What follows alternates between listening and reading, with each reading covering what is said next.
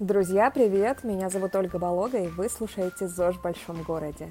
Наши подкасты о спорте, о питании, о других штуках, которые относятся к здоровому образу жизни, но что самое главное, мы обсуждаем, как совместить это все с реалиями, которые у нас есть. Это работа, семья, дети и всякие другие штуки, которые окружают нас в том самом большом городе. Сегодня у нас 27 выпуск, и у нас в гостях Анна Белокос, врач-эндокринолог, диетолог, которая работает по системе Натальи Самойленко, и она расскажет нам о том, как работает эта система и как выстроить свой режим питания. Но перед тем, как мы начнем, я хочу рассказать вам о том, что хорошего вы можете сделать, если вам понравятся наши подкасты. Прежде всего, зайдите, пожалуйста, в iTunes или SoundCloud и поставьте нам оценку. Это поднимает нас в рейтинге, а значит позволяет большему количеству людей узнать про ЗОЖ. И вы также можете написать нам отзыв или любое сообщение в социальных сетях. Нам с Евгением будет очень приятно, потому что, по сути, это единственная обратная связь, которую мы от вас получаем. Спасибо, друзья. Ну а я возвращаюсь к Анне. Анна, добрый день. Добрый день. А, немножко расскажу нашим слушателям предысторию. Дело в том, что мы, а, когда записывали подкаст с Лией Смукун, это было как раз два выпуска назад, Лия очень рекомендовала Наталью Самойленко как диетолога, и я обратилась к ней и узнала, что есть, оказывается, целая система Натальи Самойленко. Поэтому, друзья, сегодня мы разговариваем с Анной, которая работает по этой системе. Она самый настоящий диетолог. Вот. Анна, расскажите, пожалуйста, немножко о себе, о том, чем занимаетесь, как попали, если можно так вкратце, в, э, в систему Самойленко, да? а что сейчас в работе, что у вас основное? Ну, начнем с представления. Меня зовут Анна, фамилия Белокос. Я врач, э, диетолог, эндокринолог. Э, собственно, диетология – это моя последняя специализация. Начинала я вообще с семейной медицины, работала в терапии, дальше в эндокринологии. И весь мой путь в медицину был тесно связан с людьми, у которых есть проблемы нарушения а, эндокринных органах, сахарный диабет, проблемы со щитовидной железой. И а, практически все из них имеют проблему с весом. Это или недостаток массы тела, или наоборот избыток массы тела. И вот, к сожалению, в институте почему-то никто об этом не говорил, как правильно пациентам надо питаться для того, чтобы даже не принимать э, некоторые препараты, в том числе для лечения сахарного диабета. И я была такой диетолог-самоучка, мне всегда это было интересно, я много об этом читала. И потом так сложилась э, моя судьба, что я встретила и познакомилась э, с прекрасным ведущим диетологом Натальей Самойленко, которая уже больше чем 15 лет э, практикующий диетолог, который огромный опыт за плечами, а, прекрасные знания. И вот она набирала команду для своей клиники, и мне посчастливилось попасть в эту команду. Мы все работаем по одной единой методике, а, по которой работает Наталья Самоленко. Все доктора в нашей команде, у нас их целых восемь уже, а, они имеют разные направления, разные профили. Я, в частности, эндокринолог, у нас есть доктор гастроэнтеролог, диетолог. То есть мы можем а, пациентов консультировать с абсолютно разнообразными патологиями. Анна, а вот мы когда с вами договорились о записи, то я написала у себя а, об этом в Инстаграме и предложила слушателям, тем, кому это потенциально интересно, предложила задать вопрос диетологу. Вот, и как-то mm-hmm. вопросы посыпались, они все были примерно одного плана. Там, как мне похудеть на 18 килограмм? Как есть что угодно не толстеть, да, как найти время на правильное питание, как полюбить э, здоровую еду, это же невкусно, вот, и все в таком духе. То есть у меня э, четкое такое представление, наверное, не только у меня, что диетология — это прежде всего про похудение. А что это на самом деле, да, э, с чем приходят люди, с какими вопросами к врачу-диетологу приходят, э, приходят на прием? Ну, я бы на самом деле похуд... Э, вопросы похудения или даже набора веса поставила а, на второе или третье место. В первую очередь, когда к нам приходит пациент, он приходит с таким пакетом анализа. И многих людей удивляет. Я же пришел к диетологу, зачем мне столько сдавать анализов? И мы всегда объясняем, что все мы индивидуальные. У всех абсолютно разный метаболизм, по-разному работают гормоны, по-разному а, работают ферменты и так далее. И все это а, влияет на вес в том числе. И не только на вес, еще на общее самочувствие. Помимо анализа мы всегда спрашиваем у своих пациентов, что их беспокоит. И э, спрашиваем абсолютно обо всем. И о болях в суставах спрашиваем. Ну, то есть, казалось бы, где похудение, а где боли в суставах. И когда ты собираешь вот такую полную картинку, на самом самом деле тогда э, вырисовывается цели не только похудеть у большинства из них, а на самом деле улучшить самочувствие. И как показывает наша практика, а, через месяц, два, три вот такой вот нашей плотной, тесной работы а, мы получаем а, минус по весу как а, просто дополнительный приятный бонус. Люди отмечают в первую очередь, что у них намного улучшилось самочувствие, им стало а, легче м, просыпаться, хорошо засыпать, много-много чего у них нормализуется. Вот это я бы на самом деле поставила на первое место. И, конечно же, мы а, каждый наш визит э, фиксируем вес пациента, смотрим на динамику жировой массы, а, потому что для нас очень важно не только сколько килограмм потеряет пациент или наберет, к нам с такими запросами обращаются. Для нас очень важно, а, сколько в жировой массе э, он потеряет. И э, наружно мы определяем как внутренний жир, висцеральный, так и общую жировую массу. И вот эти два основных критерия для нас являются являются ведущими а, в моменте консультации.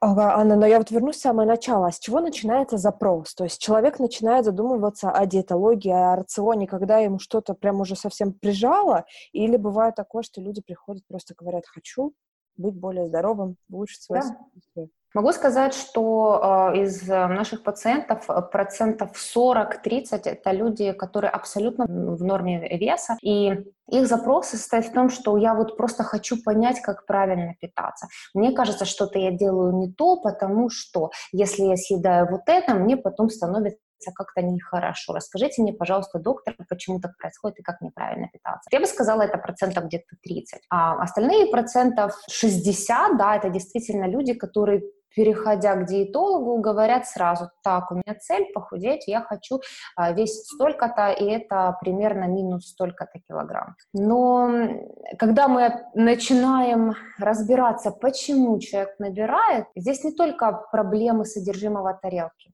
ну, Конечно, основная масса — это то, что находится в тарелке, то, что человек ест, как он ест, когда он ест, но это также еще а, внутренние проблемы, а, гормоны, которые влияют на вес. И мы это обязательно разбираем в процессе консультации, и многих это удивляет. И после консультации а, они нам говорят, я думала, я приду к диетологу, и мне просто расскажут, что я должен кушать. А оказывается, мне показали мои проблемы. Так вот, почему я вот 10 лет бьюсь и не могу похудеть. И очень классно видеть благодарность в глазах людей. Это очень мотивирует нас тоже, как врачей. А с каких анализов начинаете? То есть, как я понимаю, первое, что нужно сделать, это вот снять информацию о человеке, да, что у него в организме, как, как, как он себя чувствует. С каких анализов э, рекомендуется начать и из каких вопросов или, может быть, замеров э, тоже можно стартануть? Вот это состояние до.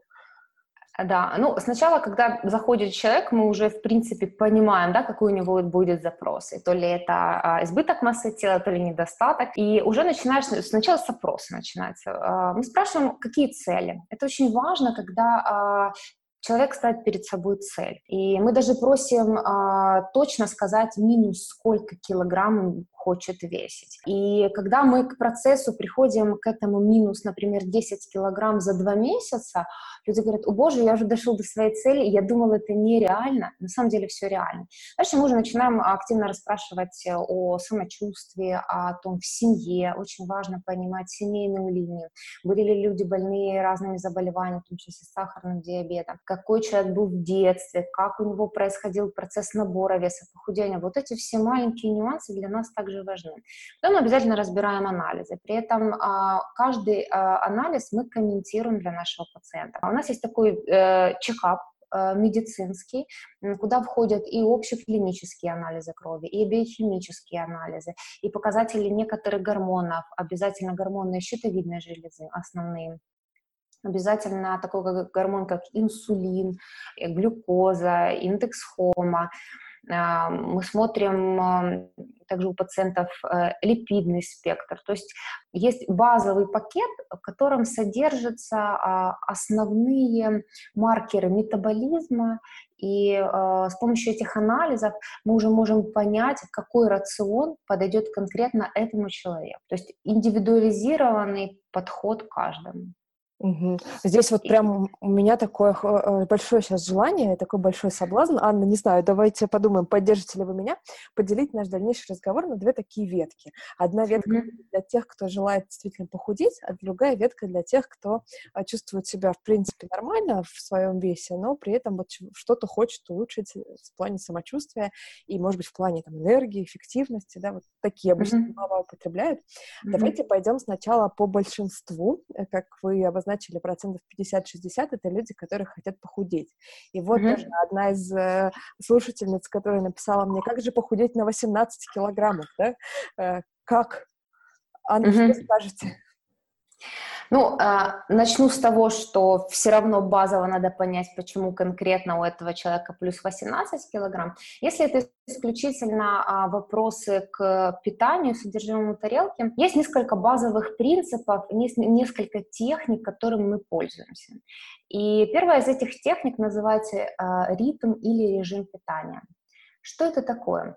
Это промежутки между едой, которые надо выдерживать а, людям для того, чтобы их эндокринные органы, органы пищеварения могли максимально правильно и хорошо переварить те продукты, которые мы им дадим. И здесь мы привязываемся к такому а, гормону, как инсулин.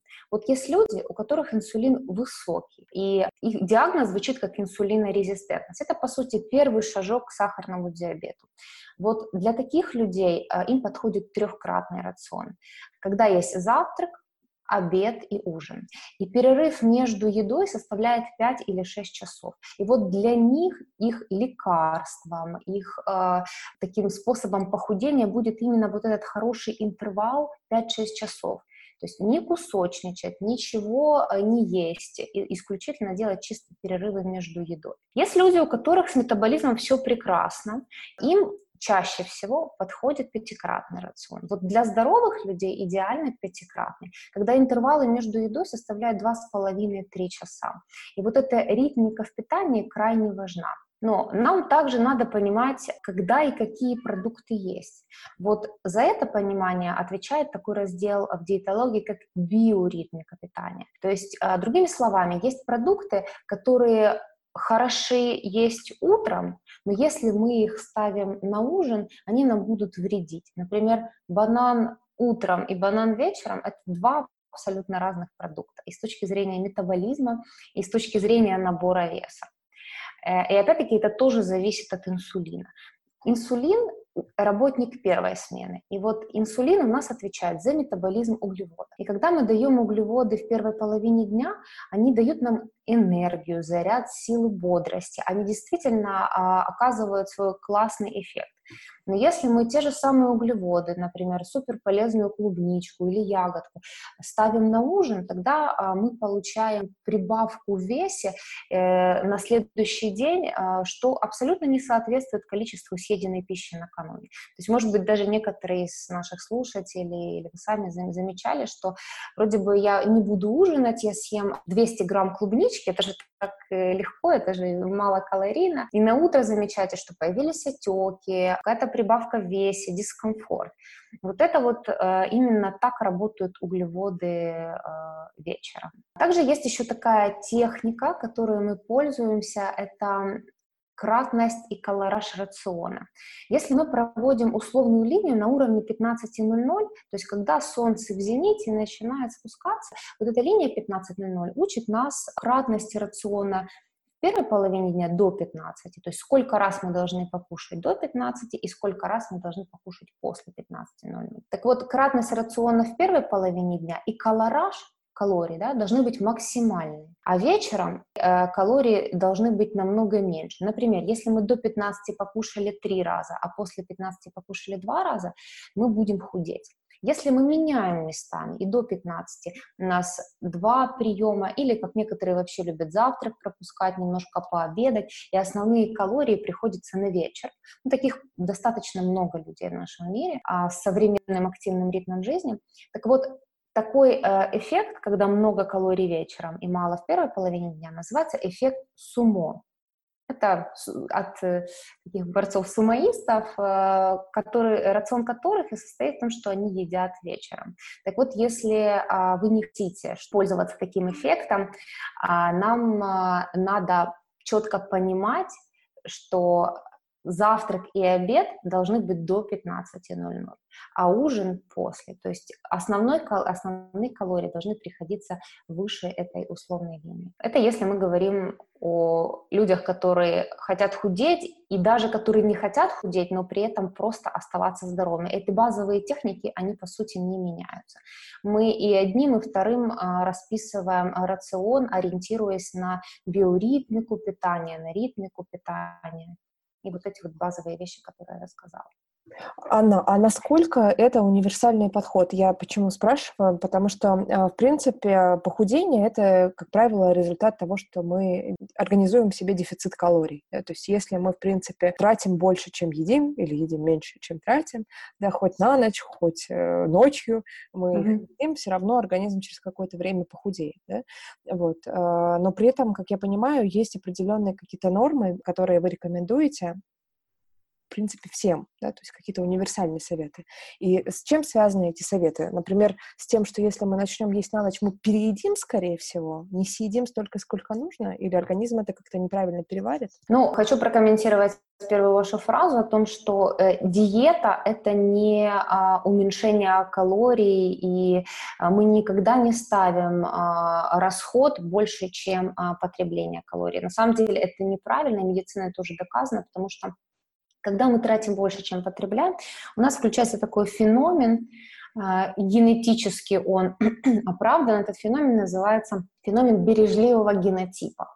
А, то есть, а, когда тысячи лет назад у наших предков были войны, а, люди голодали, выживали только те, кто могли долго обходиться без еды. Не потому, что у них был какой-то серьезный запас жира, а потому что они научились перестраивать свой метаболизм так, чтобы он а, практически не тратил калории на свою основную жизнедеятельность. Так вот, в современном мире вот эта ситуация тоже сохранилась, несмотря на избыток калорий, который мы имеем. Если а, мы начнем резко урезать колораж, мы можем получить совершенно обратный обратный эффект. Человек просто ничего не будет есть, но при этом он тоже не будет худеть. А, могу сказать, что в нашей практике мы, во-первых, не пользуемся подсчетом калорий. А, мы всегда ориентируемся на составляющую тарелки.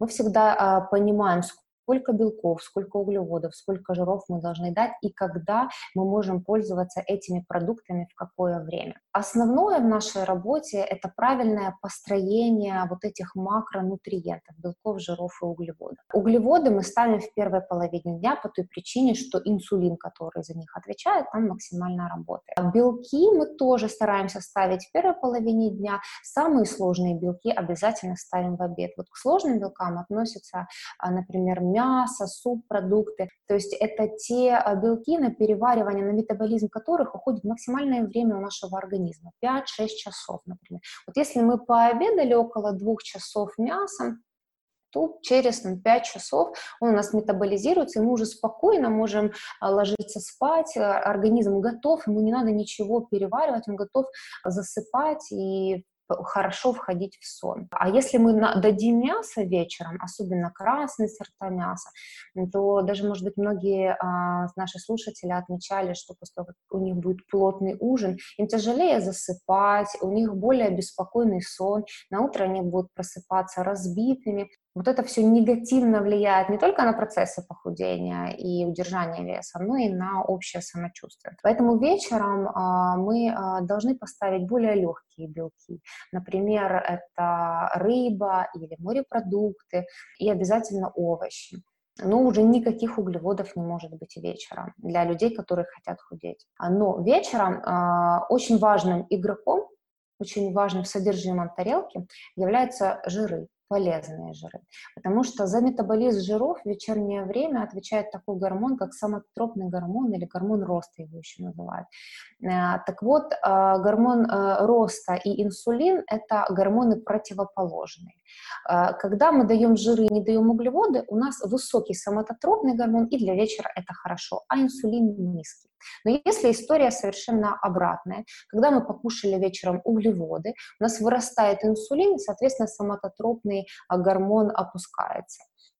И э, тогда происходит набор жировой массы, даже если калории э, абсолютно одинаковые. Потому что вот полезные жиры, они достаточно калорийны. Например, э, авокадо 100 грамм авокадо около 300 э, килокалорий. Достаточно калорийно. Но если мы съедим это авокадо с овощами, на утро мы будем видеть минус по весу, потому что сработает а, соматотропный гормон, который отвечает за липолиз, за расщепление жиров. Но если мы а, те же самые калории возьмем за счет углеводов, например, добавим а, столовую ложечку каши а, с овощами, то мы будем видеть совершенно противоположный эффект по весу. Очень интересный подход, и как-то меня немножко пугает жиры э, на ночь. А, Анна, а яйца в этом э, списке это какие белки? Легкие, тяжелые? Легкие, да. Яйца очень классный продукт, слава богу, они уже реанимированы, потому что еще около 10 лет назад на них эм, был наложен строгий запрет, потому что это холестерин, нам их нельзя есть. То сейчас яйца мы относим к эм, очень полезным продуктам, и даже у тех пациентов, у, кого, у которых которых высокий холестерин, мы им прям пишем есть э, яйца. Мы не боимся их э, есть вечером, потому что это легкие белки, и для вечера они будут э, очень хорошо и быстро а, перевариваться и метаболизироваться. Mm. То есть да, мы абсолютно за яйца, они полезны как мужчинам, так и женщинам, там очень много хороших а, и полезных аминокислот в составе. Ага, здорово, Анна. Ну тогда я предлагаю немножко резюмировать. Здесь у нас получились, таки, получился такой некий набор универсальных советов. В принципе, понятно, что все индивидуально, но все равно хочется, когда слушаешь подкаст, хочется что-то услышать да, для себя. Вот какой-то примерный, э, примерный рацион. И я так поняла, что мы идем по следующему принципу. До обеда мы едим углеводы, в основном uh-huh. белки сложные мы а, как раз едим в обед. Я так понимаю, углеводы uh-huh. в обед тоже могут быть, да, вместе да, с... Да да, Вот. И ближе к вечеру мы входим в какие-то легкие белки, да, мы можем добавить жиры, и углеводы мы да. убираем. Да? Убираем, да. Примерно такой принцип. Здесь хочется сразу поработать таким плохим полицейским. У нас в гостях был эм, Андрей Невский какое-то время назад, и его фишечкой такой, э, в том числе в продвижении в Инстаграме, он активно продвигается, является фраза э, «едим углеводы на ночь». Да, макароны на ночь можно, зефир на ночь можно. Да? Он э, чем это обосновывает? Он это обосновывает тем, что э, углеводы, они вызывают такую некую сонливость в организме, то есть начинает вырабатываться, сейчас могу что-нибудь приврать, поскольку не врач, да, начинает вырабатывается мелатонин, и, соответственно, углеводы на ночь, например, паста, помогают уснуть а углеводы на завтрак, они, значит, в процессе переваривания могут как раз привести к тому, что после завтрака мы на работу приезжаем сонные и начинаем пить кофе в очень больших количествах. Что скажете э, в ответ на такой подход? Ну, у меня, как у эндокринолога, немножко другое мнение, потому что э, гормон мелатонин начинает синтезироваться около 9-10 а, часов, максимальный его пик именно вот происходит а, в час или два ночи. Но этот гормон не будет вырабатываться при высоком кортизоле, это гормон стресса, и при высоком инсулине. А, поэтому, когда мы едим углеводы на ночь, а за то, чтобы эти углеводы, по сути, были доставлены в клеточки, поджелудочная железа должна выработать инсулин. И, соответственно, мы вечером а, таким образом будем повышать инсулин, который будет блокировать выработку мелатонина и способствовать набору жировой, жировой массы. То есть а, мы, наоборот, стараемся не пользоваться а, углеводами именно на ночь, а даем их на завтрак. И а, на завтрак правильные углеводы – это, по сути, метаболический вектор или метаболический трамплин. То есть как быстро и хорошо мы взлетим с утра, так мы и пролетим в течение всего дня активно, далеко и успешно вечером приземлимся в кровать. Ну, так, если условно описать, как э, сработают на, для нас э, углеводы. А, но есть люди, которые, наоборот, хотят а, набрать массу тела, то здесь мы а, иногда пользуемся углеводами а, вечером, но при этом стараемся ставить их не слишком поздно, например, ужин а, в 7 вечера, если человек засыпает в 22.00, это приемлемо, но покушать в 22 вечера пасту и при этом сразу лечь спать, мы только ухудшим все и пищеварительные процессы, и в том числе а, работу эндокринных а, органов. Угу. Анна, тут у меня еще вопрос про гормоны появился. Я слышала как-то, что связаны инсулин и кортизол. Это правда? Вы сейчас упоминали и то, и другое. Влияет ли как-то инсулин на уровень кортизола? Да, влияет. А, кортизол вырабатывается надпочечниками, и вот э, с одной стороны он является контринсулярным гормоном, то есть а, первое время, когда мы стрессуем, у нас резко вырабатывается кортизол, и э, кортизол блокирует выработку инсулина, но потом через какое-то время происходит абсолютно обратная реакция, что инсулин опять начинает повышаться. Так вот и кортизол, и инсулин, когда они находятся на пике, это это гормоны-анаболики, которые приводят к набору жировой массы. И худеть на высоком инсулине и на высоком кортизоле практически невозможно. Поэтому наша основная задача для пациентов, если мы хотим их похудеть, нам надо снижать как инсулин, если он выше нормы. И также мы а, достаточно часто проверяем кортизол и принимаем решения о а, разных методах а, снижения кортизола. А вот когда высокий кортизол, высокий уровень стресса, некоторые имеют свойство его заедать. С чем же это связано? То есть вот нервничаю, что-нибудь пожую. Да, потому что а, а, на высоком кортизоле, это, да, вы правильно сказали, это стрессовый гормон, нам не хватает а, гормонов а, радости, а, эндорфинов, а, серотонина. И вот мы стараемся интуитивно выбирать те продукты, которые содержат предшественники серотонина, триптофан, например.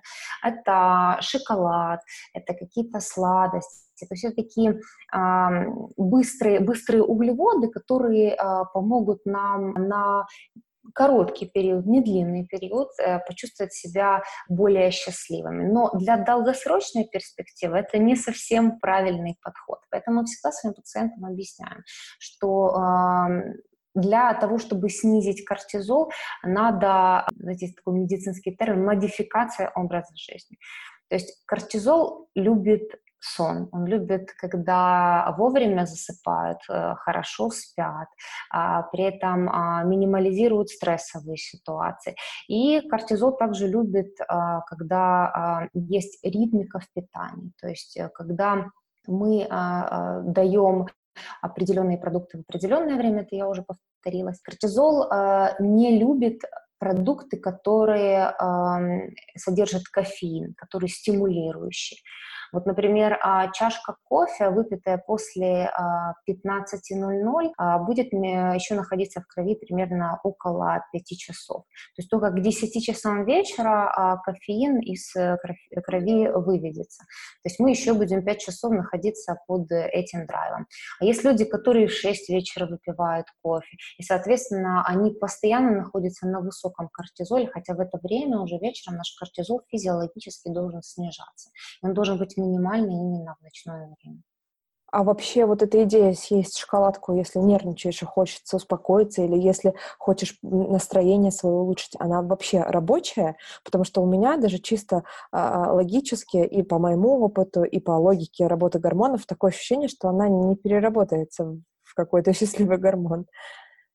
На небольшой период вы почувствуете прилив энергии, вы почувствуете а, выброс э, серотонина, но я повторюсь, что это будет действительно недолго, и если таким образом заедать стресс, это значит просто бесконечно есть этого сладкого, и еще, ху, еще хуже, как бы так, делать медвежью услугу для своих гормонов. По сути, это ком, который будет только накатывать. Поэтому э, мы всегда стараемся с нашими пациентами проработать и вот такую психологическую сторону, потому что чаще всего это э, вопросы к психологии, то есть человек должен научиться справляться с собственным стрессом и не заедать едой, потому что ничего э, хорошего ни на сейчас, ни на завтра он не сделает для своего организма. Возвращаюсь назад к рациону, к очень интересующему меня и всех остальных, я думаю, тоже вопросу. А про калории все свои вопросы, все свои заготовки я тогда снимаю. Если правильно услышала, то а, подсчетом калорийности вы не занимаетесь, пациентов это не учите. Но при этом есть определенное количество белков, жиров, углеводов, да, макронутриентов, которые рекомендуете придерживаться. Правильно? Mm-hmm. Анна, да. сколько, сколько нужно есть белков, жиров, углеводов? А, могу сказать, по белкам а, есть стандарты, например, если а, люди ведут средний, не очень активный в физическом плане образ жизни, то есть это не спортсмены, это такие офисные рабочие, которые, может быть, один-два раза в неделю занимаются спортом, вот таким людям достаточно 0,8 грамм на килограмм. Если более активный вид спорта и люди имеют более физическую активность, здесь мы высчитываем по формуле 1,2 грамма на килограмм. А максимум можно до полутора, но это уже у спортсменов, у которых э, серьезные физические нагрузки, и а, для того, чтобы не разрушалась мышечная ткань, нам необходимо давать больше, а, больше белка. По углеводам здесь ситуация абсолютно разная, потому что я вам вот прям не скажу, сколько грамм углеводов на килограмм, мы это не высчитываем, мы смотрим исключительно индивидуально на инсулин. Есть э, люди, которым мы практически вообще исключаем углеводы. И это по, по типу кето-диеты, low-carb, она сейчас очень модная, и она действительно работает. Но здесь, опять-таки, тоже очень индивидуально. Люди, у которых низкий инсулин, они просто, им будет очень тяжело, они не выдержат это. Ну, и им это вот физиологически не надо. А поэтому с углеводами и с жирами вот здесь история а, не нормирована. Мы не говорим, сколько конкретно жиров вы должны съесть, подбираем индивидуально.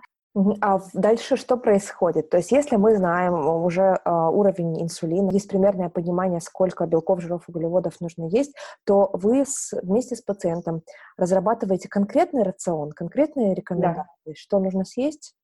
На какой... мы, даем, мы даем так называемый конструктор. Э, мы предлагаем пациенту несколько вариантов э, завтрака, где прописываем, что ему можно есть, и при этом мы не, мы не строим конкретное меню. Сегодня а, вы едите яйца плюс листья салата, например, а завтра вы едите там рыбу и плюс еще что-то. То есть мы даем такой, по сути, конструктор для того, чтобы человек имел возможность сам выбирать и, из тех продуктов, которые ему разрешены, например, на завтрак. И даже когда у нас пациент, у нас есть опция в клинике, мы можем а, разрабатывать индивидуальное меню на неделю, на две и так далее. И вот если нас пациенты просят об этом, мы обычно им говорим, давайте вы месяц поработайте самостоятельно, потому что когда мы начинаем за вас расписывать, что вам есть, человек готовят или ему готовят, и он вроде бы все хорошо, но когда он э, идет кому-то на день рождения, например, или а, это какая-то бизнес-встреча, человек начинает теряться, он не понимает, что ему выбрать потому что у нее нет четкой картинки в голове вот этого конструктора. Поэтому для нас очень важно, чтобы наши пациенты на консультации, уходя, всегда четко понимали, а, что им можно, что им нельзя, и как им сделать выбор из тех продуктов, которые мы им предлагаем. То есть мы расписываем а, все приемы пищи, кому 3, кому 5, кому 4, то есть все, иногда даже 2 может такое быть. Здесь очень все индивидуально, и даем несколько вариантов а, что можно есть. Либо, например, а, как с ужином, мы всегда говорим, что на ужин вам можно овощи все, кроме вот для ужина критично. Есть ряд а, овощей, которые на ужин мы не можем давать. Это крахмал, содержащий овощи. Это картофель, морковь, свекла, тыква, батат, топинамбур. Вот здесь для них есть ограничения. Когда пациент спрашивает, а что мне можно есть? Мы говорим, все, кроме. Они говорят, ну а я не понимаю, что кроме картошки овощи. Ну, конечно, тут мы начинаем перечислять, и тогда у них округляются глаза, о боже мой, это же и кабачок, и синенький, это же столько прекрасных видов капусты есть, и все это можно есть. Потому что э, у людей, когда они привыкли питаться одинаково, у них достаточно узкий кругозор в плане продуктов. Они даже, идя в супермаркет, э, выбирают одни и те же продукты. И когда мы начинаем менять рацион, во-первых, людям становится интересно. Они понимают, что есть абсолютно разные продукты, есть абсолютно абсолютно разные сочетания. И могу сказать, у них открываются новые вкусовые горизонты. У меня даже такая пациентка она пришла на вторую консультацию и сказала, вы знаете, я никогда так вкусно не ела. Вроде бы все знакомые продукты, она говорит, я их никогда так не сочетала. Говорит, спасибо вам большое, я действительно по-новому стала чувствовать вкус продукта.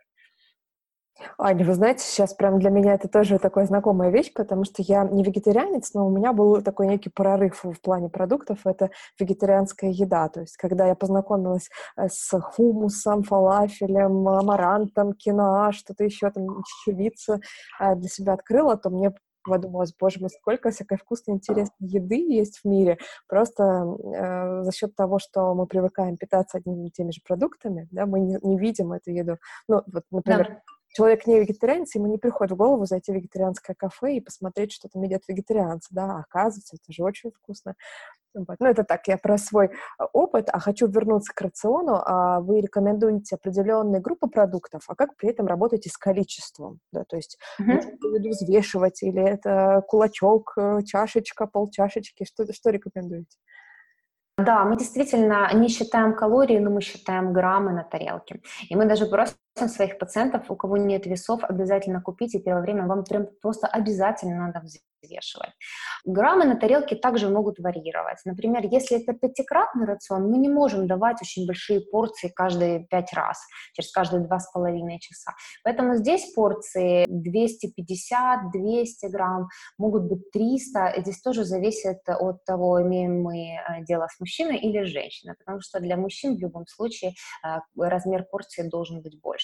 А есть женщины, которые говорят, мне вполне комфортно, вот я съедаю 200 грамм, и мне хорошо. Но а, в обеденное время мы всегда увеличиваем порцию. Вот здесь порция должна быть самая внятная, потому что обеденное время мы находимся в зоне ферментной активности, и когда у нас максимальные пищеварительные запасы, а, когда поджелудочная готова выработать ровно столько инсулина, сколько надо, и все находится на пике, вот здесь порция составляет э, от 400 до даже 600 грамм, то есть и некоторые мужчины, мы пишем 650, ну, если они изначально приходят с большим весом, мы не можем им резко урезать их эм, объем тарелки. Если это трехкратный рацион, то здесь порция, конечно, будет увеличиваться. Здесь э, а, от 300 грамм, ну и, и выше, например, даже до 400, если это э, крупные мужчины. А, как показывает практика, когда э, люди приходят на первую консультацию, они говорят, ну как-то мало, я не наемся, 300 а грамм это мало, но мы формируем тарелку таким образом, чтобы а, и общий колораж, и в ней были а, хорошие э, белки, которые будут э, способствовать более длительному насыщению. Жиры в том числе добавляют э, насыщение.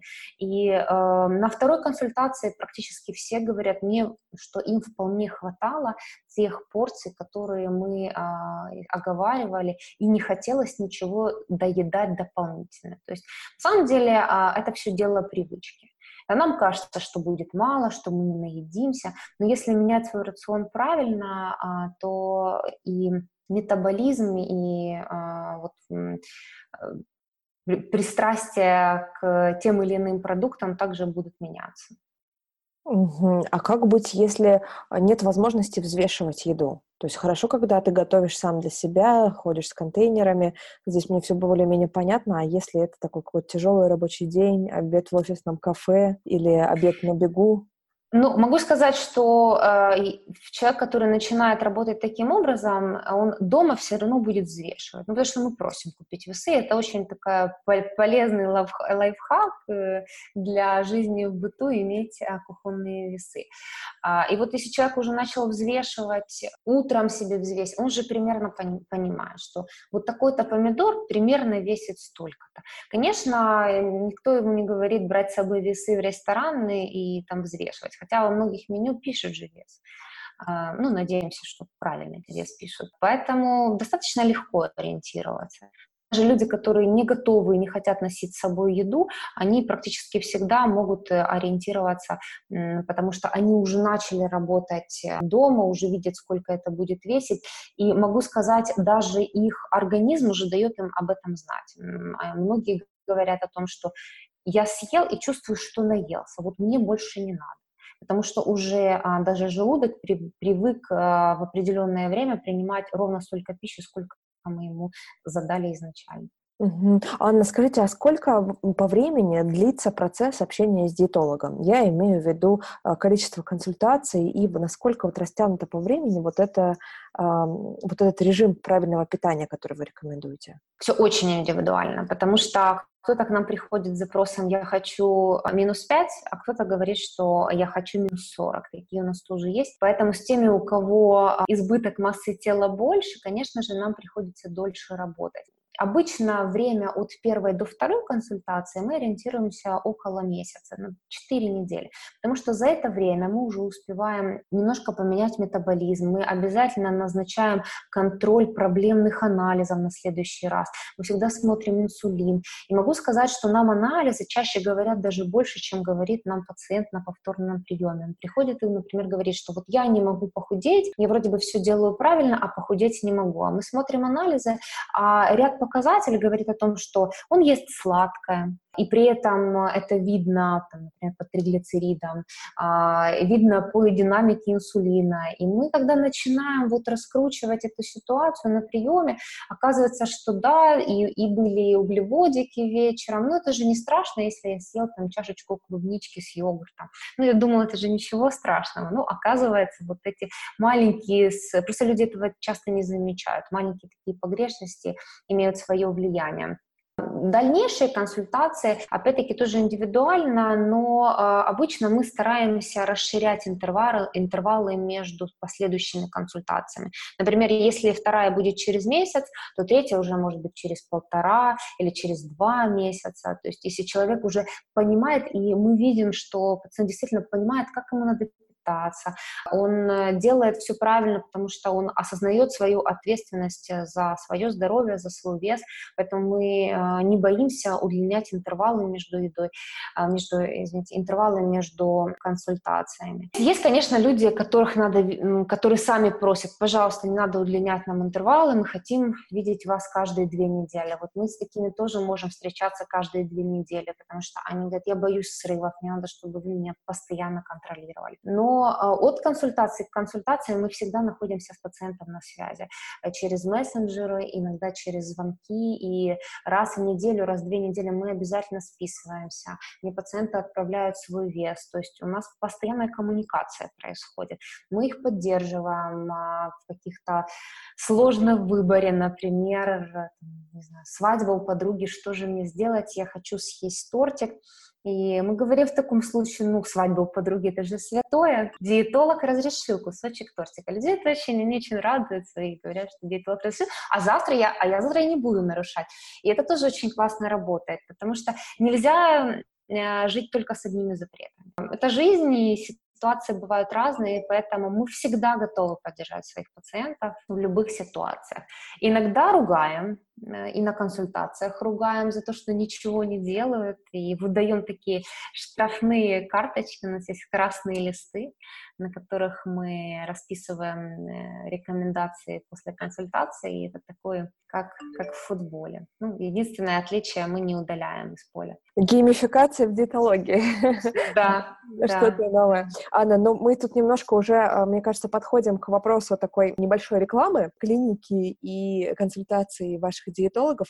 А скажите, пожалуйста, а вы работаете ли удаленно? Спрашиваю, потому да. что клиника находится в Киеве, правильно понимаю, да? Да, да, да, да.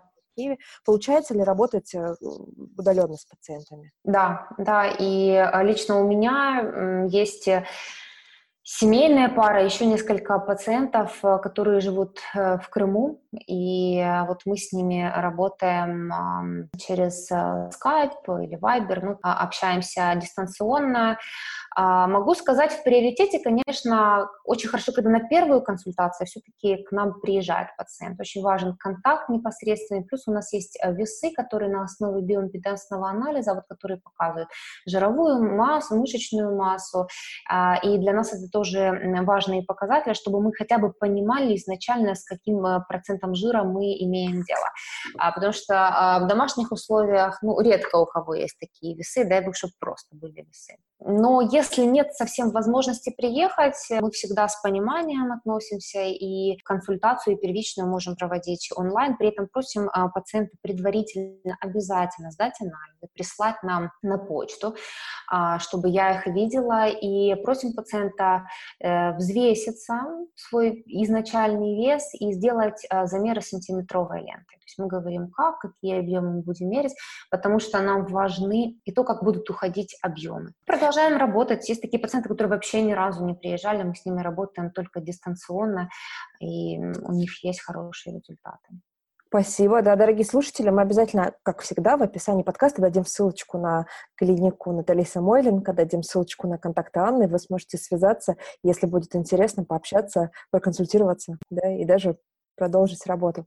Анна, я вернусь назад, наверное, к вопросу, даже, нет, я не вернусь назад, я пойду вперед к вопросу, который очень волнует меня. А, он а, про такой переход на работу в долгую. Да, меня очень интересует, как от подхода диета перейти к подходу здоровое питание на всю жизнь. Я часто mm-hmm. рассказываю какую-то свою историю. У меня в жизни был такой один из переломных моментов, когда я была на концерте Мадонны в Питере. Ей было, наверное, лет 50 пять уже на тот момент, мне кажется, не mm-hmm. знаю. Ну, то есть ей вот было уже за 50 лет, и я обратила внимание на то, какая она э, стройная, какой она классной форме да, в, своей, в своем возрасте, как она танцует, пляшет по сцене э, в э, совершенно таком неприкрытом виде, демонстрирует свои формы. И я подумала о том, что чтобы в такой быть в 50 лет, нужно начинать как можно раньше и всю жизнь, да, всю жизнь mm-hmm. правильно питаться, заниматься спортом, вообще вести здоровый образ жизни. И меня тогда очень поразила эта мысль вот э, самим пониманием, что это нужно делать всегда, да? То есть mm-hmm. это нужно делать не неделю, а с понедельника по воскресенье там, и будешь, mm-hmm. да, нужно делать это всегда. И чтобы делать это всегда, нужно делать это в удовольствие. То есть так, чтобы mm-hmm. это было кайфово, кайфово поддерживать, да. А, что порекомендуете? Как влюбиться в здоровую еду? Ну, в первую очередь надо полюбить себя. Когда мы полюбим себя и будем любить свое тело, и все, что мы а, даем своему организму все, что мы, а, любую пищу, это или духовная пища, или вот, собственно, та еда, которую мы едим, она должна быть любима нашим телом. Вот тело действительно любит здоровую пищу. И таким образом, а, мне кажется, достаточно легко будет полюбить э, здоровые, правильные продукты. Могу сказать, чем проще продукт, чем проще его состав, тем, тем это лучше. То есть э, намного лучше кусок мяса, чем, э, чем даже котлетах, где есть и мясо, и яйцо. С точки зрения диетологии это лучше. А, либо же, если а, вы покупаете что-то в супермаркете, обязательно читайте состав. Вот когда вы начнете а, вдумываться, вчитываться в состав любых продуктов, казалось бы, даже самых-самых-самых простых с нашей точки зрения, и начнете понимать вообще, что там за ингредиенты, тогда вы и начнете дифференцировать, а подходит мне этот продукт или не, вообще какую пользу он может мне принести. Поэтому мы очень любим говорить нашим, нашим пациентам о том, что мы здесь не расписываем диеты. Мы здесь просто говорим вам, как надо правильно питаться, и учим вас строить правильные отношения с едой. Потому что с едой тоже надо уметь дружить, уметь строить с ней отношения, как, собственно, и с людьми, с которыми мы живем. Поэтому в первую очередь мы обучаем основным базовым правилам. И вот то, что я сказала, что у нас э, есть конструктор, по которому дальше а, пациент учится выбирать те или иные продукты. То есть мы не даем ему четких рамок, показываем ему, что можно так и можно так. И это хорошо, и это хорошо. Но если вы будете делать по-другому, вы получите такие-то, такие-то, возможно, риски в будущем, и это может привести к таким-то, таким-то последствиям. И вот когда люди начинают понимать, что через призму питания мы получаем те или иные проблемы со здоровьем, на самом деле могу сказать, что очень многих это прям затрагивает, и очень многие действительно после нашей работы начинают воспринимать еду как э, некий инструмент к здоровью. И вот это вот правильный подход. Когда мы приходим к конечной цели нашей, к результату, да, то есть если человек поставил минус сколько-то килограмм, мы пришли к этой цели, и дальше наша задача зафиксировать вес. Вот это здесь начинается, конечно, самая сложная работа. Как не набрать опять потерянное. И опять-таки мы начинаем обучать наших пациентов, как жить с этим весом, как жить в гармонии с собой, а, со своей едой, а, как уметь а, в тех или иных ситуациях выбирать продукты, которые будут ему подходить. И даже если есть э, какие-то экстраординарные там, ну, прекрасные события, дни рождения, свадьбы или вообще там встреча любимого друга, с которым, ну, вот надо выпить вино, съесть э, хамон, в конце концов, ну, что-то, что такое, что приносит вам удовольствие.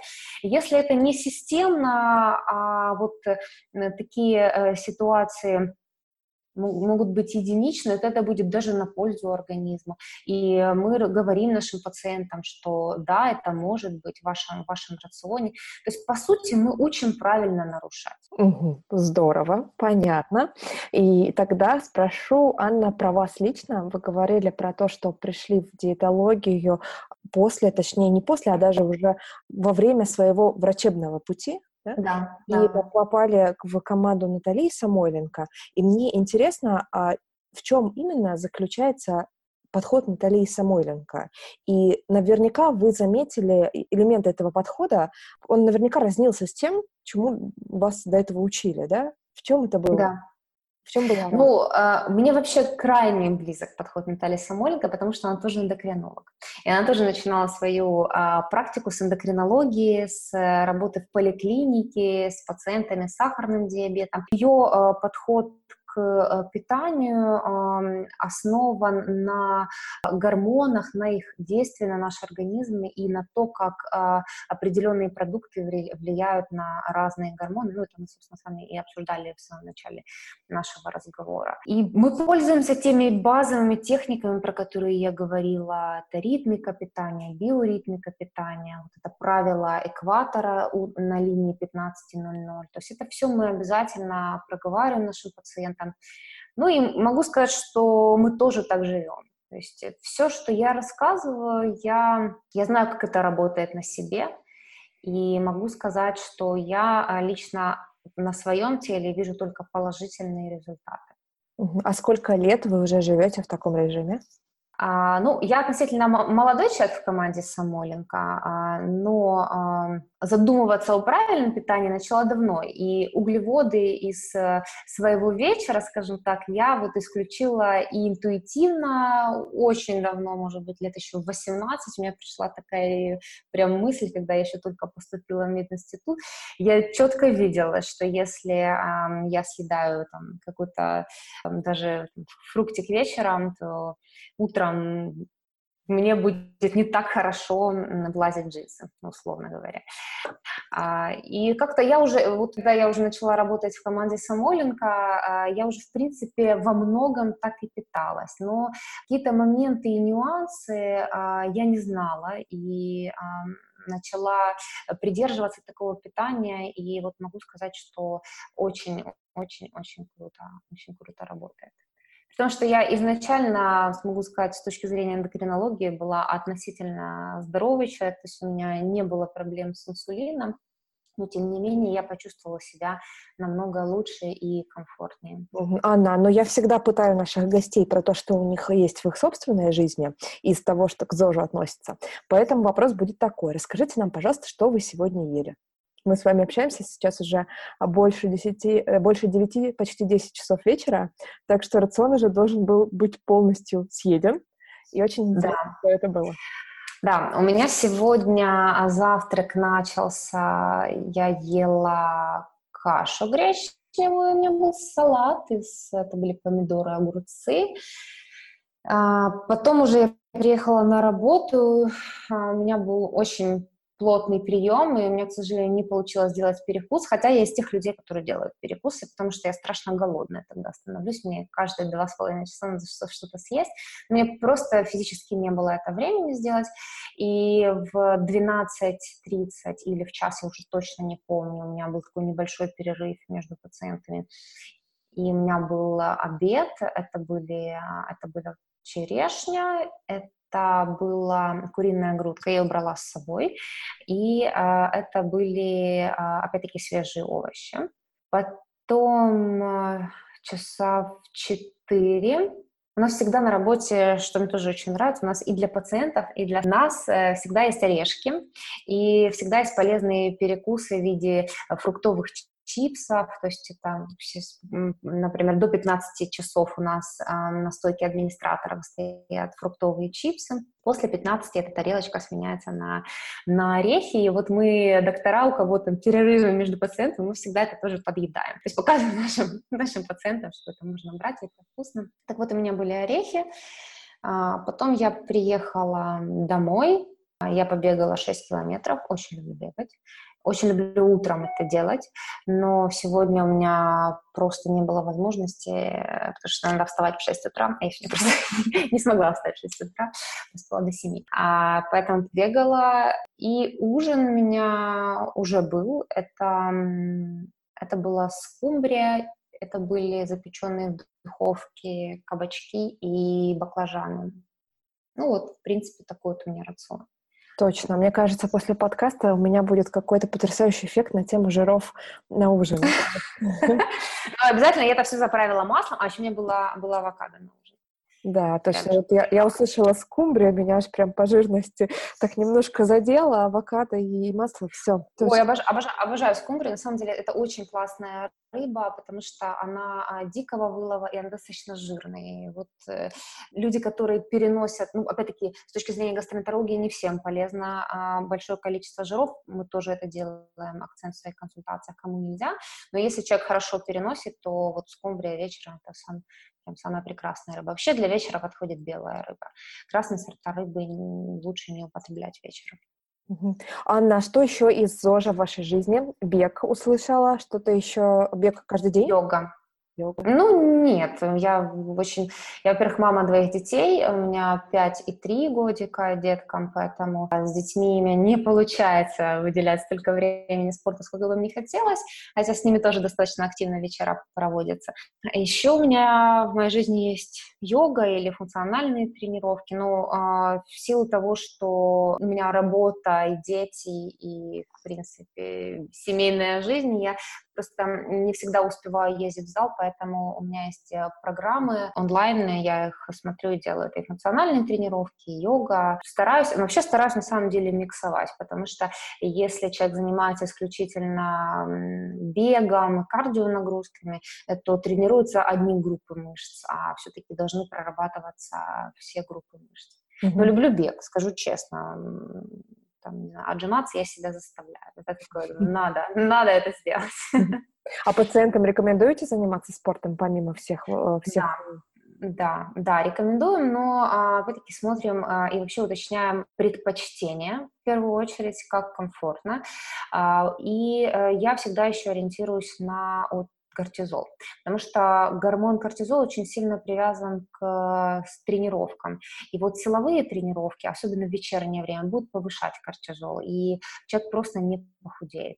А кардиотренировки, наоборот, способствуют тому, что кортизол будет снижаться, а соматотропный гормон будет расти. Очень классно на кортизол работает йога. Поэтому у всех а, пациентов, у которых есть высокий кортизол, много стрессовости а, в их жизни, вот прям как лекарство мы им пишем спокойные практики, это йога или пилатес, это может быть плавание, может быть просто пешие прогулки. Ко мне достаточно часто приходят э, девушки, которые активно занимаются в спортзале, при этом они накачали прекрасные мышцы, но жировая масса у них совершенно не уходит. И тогда я им прям категорически говорю о том, что, пожалуйста, месяц вообще не занимайтесь. Давайте а, не будем а, заниматься в зале, а поменяйте на более легкий кардио или работу с собственным весом, ну, то есть не с большими а, весами, не с серьезными нагрузками.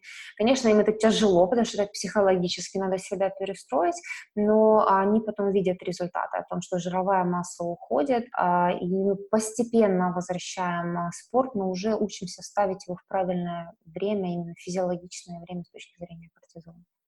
Да, кстати, это тоже моя история в какой-то момент, когда действительно занимаешься с большими весами, но э, жировая масса не вообще не уходит, совсем не уходит. Вот мышцы, да.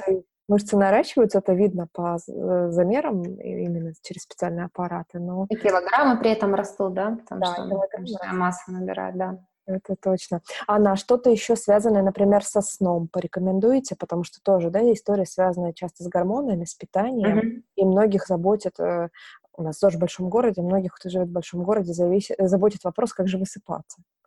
Угу. Моя вообще, моя вообще любимая тема, потому что всегда легко назначить таблетку и сказать, пейте, вам будет хорошо, а тяжело перестроиться, перестроить свой график. Очень важно э, понимать, когда нам надо засыпать. Э, засыпать надо э, в один день, а просыпаться высыпаться на следующий день. А идеальное время для отхода ко сну это 10-11 часов. Притом не в 11 лечь, а в 11 уже уснуть. Для того, чтобы комфортно уснуть, надо, а, когда вы ложитесь в кровать, убрать все источники голубого а, света, яркого света. То есть это телефоны, планшеты, телевизоры, все, что мы, в принципе, ну, многие люди делают, когда ложатся в кровать, берут телефоны, планшеты, еще что-то там просматривают для того, чтобы вот так полежать и порелаксировать. Но а, вот этот голубой свет экрана будет блокировать выработку мелатонина, гормон, который нам нужен ночью, и наоборот будет активизировать кортизол. А, поэтому для того, чтобы комфортно уснуть, надо убрать а, все светящиеся экраны и, ну, например, если не можете уснуть, просто взять какую-то книгу почитать. Классный способ, а, рабочий, к сожалению, многими забытый, но надо опять учиться читать э, бумажную литературу или просто выключить свет, закрыть глаза и постараться отключиться. А, иногда, когда ну, вот пациенты говорят, что им достаточно сложно, потому что очень активный ритм жизни, мы можем воспользоваться рядом препаратом, который немножко успокаивает, седирует, ну, даже там банальный валерьяна, сбор трав успокаивающих, просто для того, чтобы человек научился засыпать. А, это такой своеобразный костыль, которым можно попользоваться некоторое время, но дальше все равно его надо отменять, потому что организм должен привыкнуть засыпать а, хорошо и правильно. И э, важно просыпаться, ну вот если, например, уснули э, в 10, э, то есть проснуться надо в 7, в 7 утра. Ну, то есть не спать до э, 9, а лучше все-таки 7, полседьмого. Это физиологично, и как раз солнце начинает в это время пробуждаться, и мы так устроены, что мы тоже должны вставать в это время. Тогда человек будет высыпаться, будет максимально активный, и гормоны его будут люблю такую фразу «гармония в гормонах». Вот они будут находиться в гармонии. Здорово. Анна, что-то из а, недавних открытий было у вас в а, зожной жизни? Может быть, какой-то, а, не знаю, прибор, который вы встретили, или, может быть, какая-то, какая-то еда новая появилась, и вот вас прям поразило. Так, о, классная штука. А, поможет мне быть более здоровой, более энергичной. Вы имеете в виду мой, мой собственный опыт? Да, да. Ну вот прям за последнее время таких ярких открытий для себя. Ну, могу сказать, что э, так же, как и вы, я полгода назад для себя открыла хумус. Я тоже как-то его не особо понимала, хотя я, ну, я не вегетарианец, я, в принципе, ем мясо, и я как-то не понимала этот продукт, я его пробовала, но не понимала. И в какой-то момент я опять попробовала, и поняла, что это очень вкусно, и стала готовить это сама. Вообще я люблю готовить всякие полезные штуки, особенно для своих детей, а, потому что у меня просто сердце кровью обливается, когда им дарят какие-то конфеты а, покупные, поэтому я готовлю им шоколад сама, я им делаю мороженое сама, печенье им делаю сама. То есть, ну, у меня дети едят сладкое, просто они едят правильные, правильные продукты, те, которые я точно знаю, что там ничего вредного нет. Ну, то есть для меня открытие, наверное, это то, что я учусь что-то готовить самостоятельно. Не могу сказать, что я очень люблю готовить, это совершенно не мое хобби, э, но э, когда я это делаю для семьи, для детей, я понимаю, что я лучше сама приготовлю, и я буду четко уверена в качестве этих продуктов. То есть для меня это заряд, заряд энергии, когда мои домашние едят, им нравится, им вкусно. Ну, то же самое хумус. То есть я сначала покупала, потом я уже научилась готовить сама и поняла, что это, это классно, это вкусно. Я думаю, что у меня еще много открытий впереди, потому что я приготовила еще не очень много таких э, э продуктов, сил, наверное, даже нехватки времени. Все равно что, что-то новое открывается, и в этом плане интересно. Я тоже расширяю свои вкусовые горизонты. А дети, которые живут с мамой и диетологом, не просят какой-нибудь гадости периодически? Мама, хочу в Макдональдс. Ну, хоть а, у, меня, у, меня, у меня ребенок никогда не был в Макдональдсе, старше ему 5 лет. Недавно пришел с садика а, и говорит, мама, а мне мой друг сказал, что есть такой ресторан, где дают булку с котлетой, а он еще любит мясо, булку с котлетой, и это называется Макдональдс. Я говорю, да ты что? Он говорит, мама, мы пойдем в такой ресторан? Я говорю, ну, я не знаю, это очень далеко, мы, наверное, не доедем. Ну, то есть пока у меня дети такое не знают. Э, они знают в плане продуктов, то, что мы детей воспитываем внутри семьи. То есть э, если у меня нет покупных э, сладостей, то у них просто нет. У меня есть то, что я приготовила сама, и для них это уже вкусно. У меня, например, дети очень любят хлебцы, для них это вообще лучшая сладость. Поэтому как-то у нас нет истерик, что вот я хочу киндер, потому что они знают, что есть другая альтернатива, и им это тоже вкусно. Здорово. Спасибо, Анна. У нас такой очень интересный разговор получился. Я сейчас предлагаю уже а, его потихонечку завершать. И предлагаю завершить его таким образом. Назовем его Блиц. Я выписала себе несколько а, вопросов, таких а, спорных, которые неоднозначные а, вызывают мнение. Давайте сделаем так. Я буду их называть, а вы будете очень кратко их комментировать. Можно да, нет, а можно там буквально пару слов, что по этому поводу думаете. Окей? Угу. Угу. Первое, витамины. Индивидуальный подход. Угу. А, например, омега, омега-3, омега-6, 9 в таблетках. А, омега-3 да, омега-6, 9 э, нет. Мы много с едой получаем. Угу. Анализы на совместимость продуктов, которые делаются вот, анализы по крови, как это питание по крови. Да, фэт-тест или гемокод они называются. А, больше нет чем, да, потому что а, они себя не оправдывают. Они действительны около полугода, и, честно, мы в своей практике ими не, на них не ориентируемся. А вот эта история, когда сдаешь кровь, и тебя проверяют на 50-60 продуктов, там, например, говорят, тебе овсянку тебе можно, а гречку тебе нельзя, да? Да, ну вот это вот фэт-тест, чувствительность. Это, то есть это не истинная аллергия. Вот когда проверяют на аллергены, тогда четко понятно, что этому человеку никогда нельзя не есть, например, цитрус потому что у него аллергия на эти продукты. А есть чувствительность, и э, если исключить эти продукты на определенное время, то, конечно же, э, человек может становиться лучше. Но если почитать внимательно эти все фэт-тесты, там есть зеленая зона, желтая и красная. Так вот, в зеленую зону входят только полезные продукты. В красную входят не совсем полезные продукты, точнее, больше бесполезные, там, колбасы, переработанное мясо, но которые и так понятно, что человеку это надо исключать. Поэтому для нас это не информативный Угу. А, интервальное голодание? Да, работает. Как э, питание в определенные часы или как голодание, например, раз в неделю на целый день?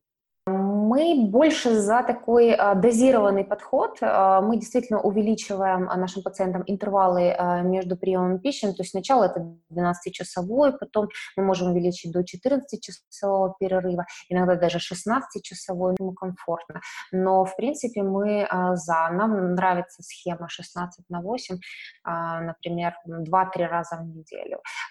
Суточное голодание не практикуем, потому что мы все-таки смотрим анализы в первую очередь, и ряд анализов нам говорят о том, что ну, лучше это не делать. Ну, очень индивидуально. Угу. Ежедневные взвешивания? Нет, раз в неделю. Угу. Читмилы? Да, раз в неделю, да. А протеин, ну, здесь я имею в виду какой-то дополнительный протеин в виде порошка или там насыщенных белком, искусственно насыщенных продуктов. Ну, с коктейлями здесь вообще история сложная, потому что в нашей практике очень много пациентов, которые э, занимаются в спортзале и при этом пьют протеиновые коктейли, еще и на молоке, они еще и сладкие, и они приходят к нам с инсулинной резистентностью, но здесь категорически нет. Здесь надо выбирать правильный э, белок и принимать только тогда, когда вы занимаетесь спортом. Но ни в коем случае не заменять прием пищи. Угу. А доставка готовой еды, каких-то готовых рационов Сложно найти, могу сказать насчет Киева, сложно найти действительно такую доставку, которая была свежая, вкусная и вам бы все иде- идеально подходило. Ну, если человек такое находит, почему бы и нет? А суперфуды, то, что сейчас туда принято относить, там, семена чиа, например, ягоды годжи и вообще вся эта тема с суперфудами. Ну, мне кажется, что эта история немножко э, раздута с точки зрения маркетинга, потому что те же семена чиа можно заменить на наши привычные семена льна, но почему-то их так не растиражировали, потому что на них мало можно заработать. Если, если есть деньги покупать семена чиа, то да, действительно прекрасные продукты, и мы тоже его назначаем, потому что полезно, много омега-3. Угу. Алкоголь? А, дозированно. И не всем. А как понимаете, кому можно, кому нельзя? Неужели, правда, есть люди, которым от алкоголя лучше? Э, нет, есть люди, которым алкоголь вообще пить нельзя, и нам это говорят анализы, например, есть такой показатель, как эм, ГГТ, э, гамма-глутамилтрансфераза, и вот она нам говорит о том, что если у человека она завышена, то мы используем такую фразу для наших пациентов, весь свой алкоголь в своей жизни вы уже выпили. Поэтому, пожалуйста, никакого алкоголя, потому что там действительно идет токсическая нагрузка на печень. Есть а, нормы употребления алкоголя, которые а, прописаны Всемирной организацией здравоохранения. А, для, например, слабые алкогольные напитки это 2, максимум 3 грамма на килограмм, это имеется в виду вино. Если 40-градусные алкогольные напитки, то есть крепкие, это 1 грамм на килограмм имеется в виду в сутки. Не, не каждый прием. Здорово. И еще один пункт – интуитивное питание. А, честно, больше нечем, да, потому что иногда нашим а, выбором продуктом руководим не мы, руководят а, наши гормоны, наш инсулин, наш кортизол, который нам говорит, я хочу сладкого, давай, давай, давай мне сладкого. Да? А, наши братья наши меньшие, которые живут э, в кишечнике, глисты так называемые, они тоже иногда влияют. Наша микрофлора в кишечнике тоже говорит, как нам питаться. В конце концов, привычки, пищевые привычки. Поэтому здесь э, скорее нет, чем да.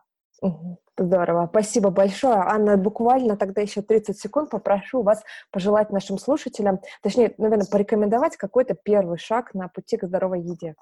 Первый шаг, на самом деле хочется много сказать, но в первую очередь я на самом деле хочу всем пожелать искать гармонию с собой, со своим телом, а, со своими продуктами и вот находить этот баланс, и когда вы его найдете, это будет самое вообще, э, самое лучшее приобретение в вашей жизни. То ли вы это сделаете самостоятельно, то ли это вы прибегнете к помощи а, специалистов, диетологов, э, докторов, неважно, но главное вот найти этот баланс, и я а, желаю это всем нашим слушателям. Спасибо, спасибо, Анна, за такой подробный и интересный разговор. Вот уже несколько дней прошло с момента записи, и я попробовала то, что рекомендует Анна, а буквально убрала все углеводы из рациона после 15.00. И знаете, это отлично работает как на снижение веса, так и на увеличение количества энергии. Так что попробуйте, вдруг это именно то, что вам нужно. Ну а если нет, оставайтесь с нами, слушайте другие подкасты и ищите свою систему питания. Еще раз напомню вам о том, что поддержать нас можно, оставив оценку в iTunes или в SoundCloud, а также найти меня или Евгению в любой социальной сети и написать нам какое-нибудь хорошее сообщение. Нам будет очень-очень приятно. Друзья, ссылки на все, что упоминалось в этом подкасте, на клинику Натальи Самойленко и на наши социальные сети вы можете найти в описании выпуска. Я с вами на сегодня прощаюсь. До новых встреч. Пока.